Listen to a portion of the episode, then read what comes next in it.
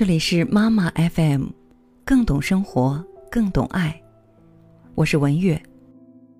今天让我们一同来分享这篇让我看了非常感动的文章。我们能拥有孩子多少年？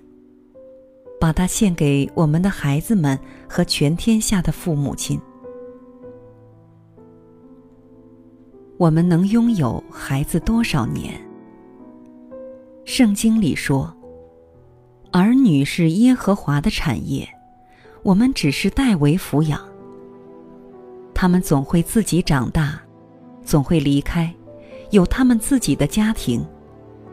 只是我们不曾想过，原来我们拥有他们的日子，其实是那么少。三岁，他去上幼儿园了，看着他小小的坚强的背影。心中又喜悦，又有点小小的心酸。离别了一整天，孩子看到你高兴的奔跑过来，扑在你的怀里，跟你说：“妈妈，我想你了。”那一刻，抱着孩子就像抱着了整个世界。六岁，他上小学了，孩子终于走进校门。这是多么值得纪念的事情！孩子的人生从此翻开了新的篇章，却没想到，这也是孩子离开我们的第一步。他已经对与你分开一天习以为常了，而且他喜欢每天去学校，这是他更喜欢的生活。甚至，他有时还会说：“妈妈，在家好无聊。”没有小朋友和我玩。十二岁，他上初中了，甚至有的开始上寄宿学校，一个月或者几个月回一次家，见上一次面。他们开始不再依赖你，甚至他们喜欢和你对着干。你想帮他们做点事儿，他们说：“妈妈，我自己来吧。”突然觉得这句话，让我们好失落。孩子是不是不再需要我们了？十八岁，他离开你，去上大学。一年回来两次。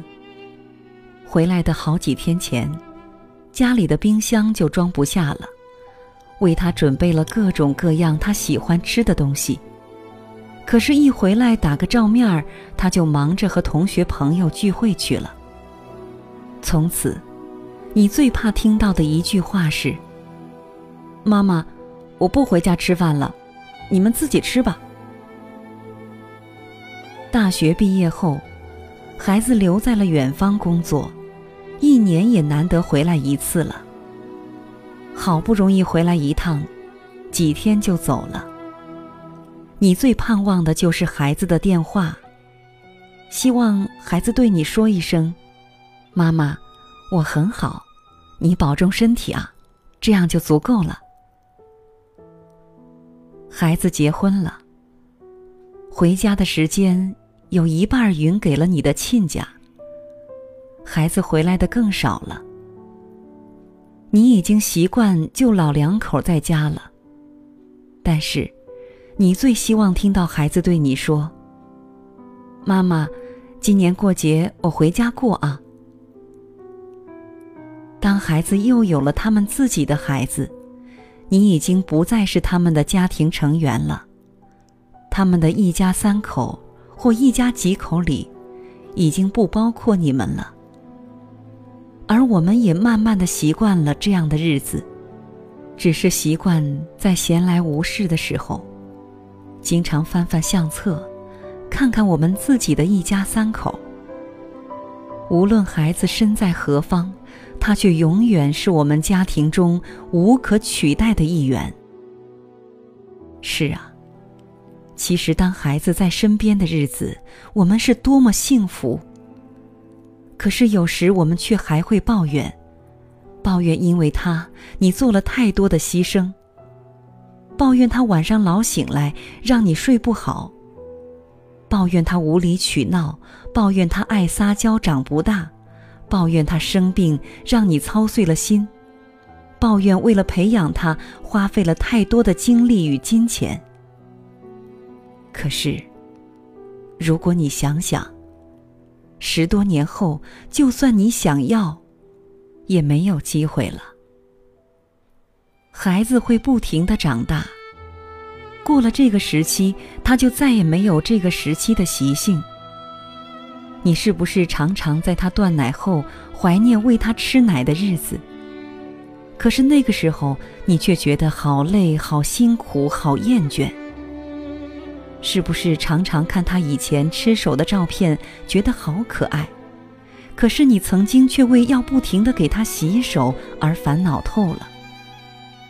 是不是在他褪去童声后，特别想念他曾经奶声奶气的声音？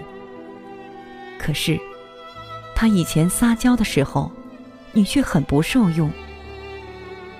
是不是当孩子去上学后，你特别怀念他黏在你身边的日子？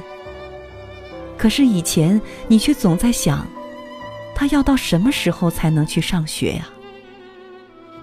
时间无法倒流，过去了，就只能永远过去了。孩子能待在身边的日子，是多么难得与宝贵。因为这一点，我更加的珍惜与孩子相处的每一刻，也让我无论遇到什么。都心存感恩，谢谢上天给我这么一个孩子，让我分享与见证他成长的每一刻。无论带给我多少困难、烦恼，甚至挫败；无论让我失去多少睡眠、时间、金钱、精力，我仍然豁达，因为这都是上天的恩赐。当他在身边的每一天。我都会让他觉得幸福，也是让我们都有一个美好的回忆。